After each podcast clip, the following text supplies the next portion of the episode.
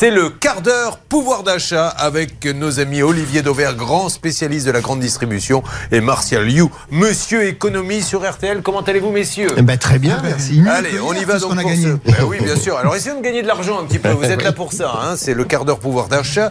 Olivier, la bûche, évidemment, incontournable. Mais la bûche, elle va de 3 à 30 euros en, en, hyper.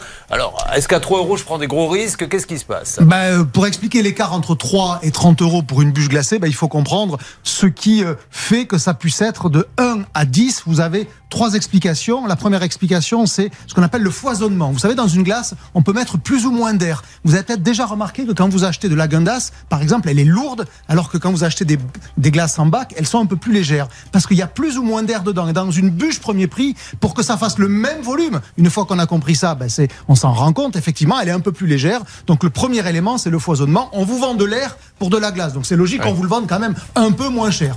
Le deuxième élément, c'est la qualité hein, des ingrédients. Est-ce qu'on vous met de la pulpe de fruits ou est-ce qu'on vous met de l'eau avec des arômes? Je caricature à peine parce que quand vous regardez les listes des ingrédients de certaines bûches glacées, vous avez une liste à l'après-vert avec des arômes. Et donc évidemment, il vaut mieux quand même acheter des produits avec du fruit. Si vous achetez une bûche aux fruits, ça coûtera toujours plus cher. Donc ça, ça fait beaucoup évoluer le prix. Et puis enfin, vous avez la créativité de la bûche. Là, j'ai sous les yeux, parce que je les ai dégustés hier, parce que j'étais curieux, les bûches Picard c'est quand même assez fascinant le niveau de créativité. Mm. Ça ressemble à des bûches pâtissières, vous savez, mm. celles que vous achèteriez chez votre pâtissier. Là, cette année, ils ont fait par exemple un Paris-Brest. Ben, Paris-Brest, je vous prie de croire que c'est pas une machine qui va euh, mettre les différents ingrédients, les différentes parties de cette bûche, et c'est fait tout simplement à la main. Et donc, vous avez des bûches glacées dans lesquelles la composante de la main-d'œuvre, celle qui coûte évidemment très cher, est très élevée, parce que vous avez des décorations partout. C'est vraiment quelque chose qui ressemble à une pâtisserie et non plus uniquement à une bûche, et ça, vous le payez. Je reviens vers vous dans quelques instants, Olivier Dauvert.